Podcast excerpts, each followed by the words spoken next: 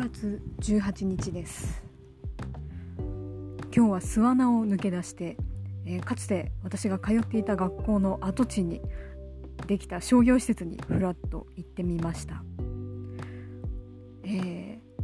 ー、まあ、跡地にできたというぐらいなので、えー、その学校のあった場所はまるっきり様子が変わって、えなおかつその周辺も含めて、え新しい建物が建ってしまっている状態なんですね。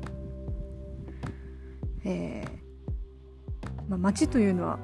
元来変わりゆくものですが建物が建て替わってしまうともうその前にあったものの記憶というのは忘れ去られてしまうんですね。まあその良し悪しはさておき、えー、その前の前あったものにこうアイデンティティを見いだしている、え